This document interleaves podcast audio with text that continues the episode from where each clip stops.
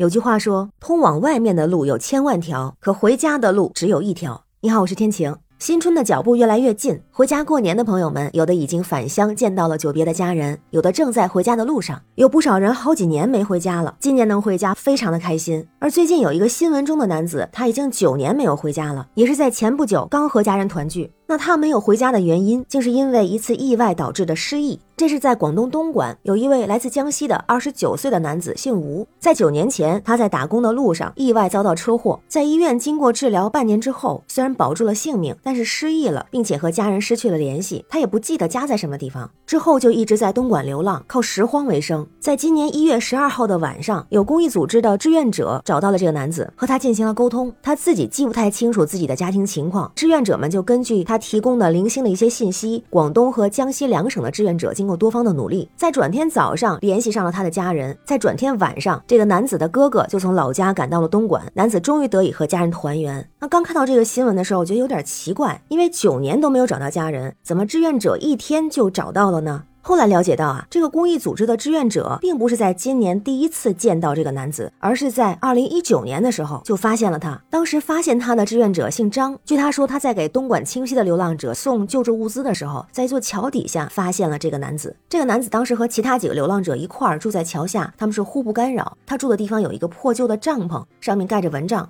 当时志愿者上前也和这个男子搭话，但是他始终不怎么理会，也拒绝接受志愿者的救助。不过志愿者们并没有放弃，隔三差五就会来附近转一转，还会和这个男子搭话。这么几年过去了，直到今年一月十二号的晚上，这一次这个男子没有再拒绝。根据志愿者的说法啊，这回他们在给流浪者们送热心人士捐来的棉服和食物，就看到这个男子啊坐在一旁，抱着他捡来的手机找 WiFi 信号。那志愿者这次没有跟他聊很多，只是安静的坐在他旁边，递上了食物。这个男子先是一愣，然后慢慢的接了过来。可能是因为长时间以来的关照，也可能是临近新年，这个男子想家了，所以终于愿意和志愿者聊几句。于是志愿。者才了解到这个男子之前车祸之后失忆的事情，并且根据他慢慢回忆起的一些碎片式的地名，搜索相关零星的信息，最后确定到了江西萍乡市附近的一个县级城市。但是关于村子的名字，这个男子只能想起个谐音，所以当天晚上志愿者就找到了当地附近的志愿者，建了一个临时群，让大家帮忙寻找，还真找到了一个村子，不过不是这个名字。但是经过确认，发现这个村里边确实有一个男孩走失了九年，家人一直在寻找，但是都没有。线索，然后志愿者就要来了疑似家庭的电话，形容过体貌特征，发去照片之后，对方一眼就认出来了，这就是失踪多年的小弟。于是这个男子见到了他的哥哥，他说自己好多事情都不记得了，但是记得哥哥，记得他的名字。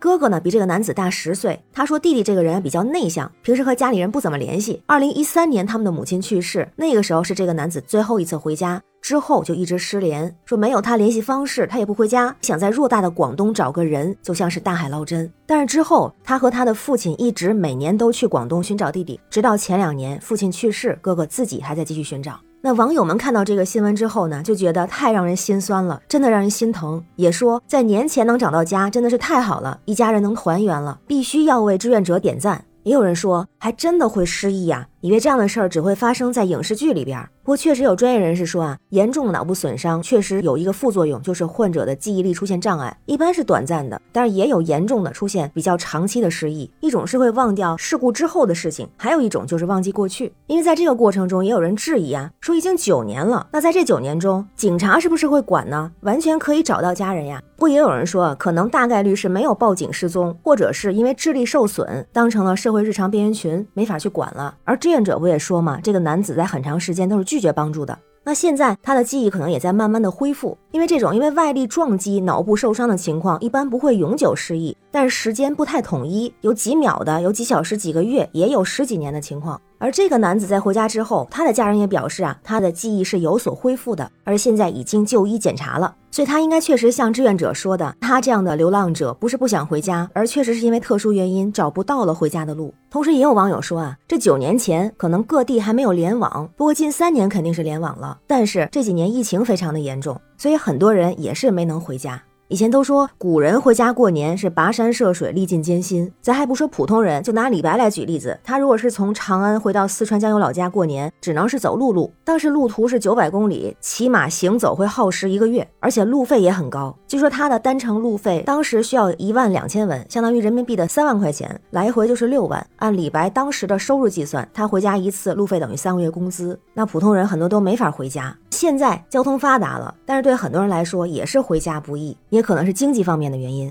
前段时间不是还有一个河南小伙历时十六天骑行一千三百公里返乡过年吗？他是因为这几年的工作低谷，所以通过这种方式给自己打气，把回家当旅行了。所以确实是生活不易，在外打工不易。但是对很多人来说，纵有千难万险，也挡不住回家过年的脚步。就像新闻中的，即使经历过失意，那记忆也可能一点点在恢复，记忆碎片可以拼凑。即使遇到过失败不如意，明天的太阳也依然会升起。能和家人一起过年是非常幸福的，也希望新春之际我们能够家人安康，阖家团圆。那对新闻中的事儿，不知道您是怎么看？您今年回家过年吗？欢迎在评论区留言，咱们一块儿聊。我是天晴，这里是雨过天晴，感谢您的关注、订阅、点赞和分享，也欢迎加入天晴的天友群，绿色软件汉语拼天晴下划线零二幺四，祝您新春吉祥，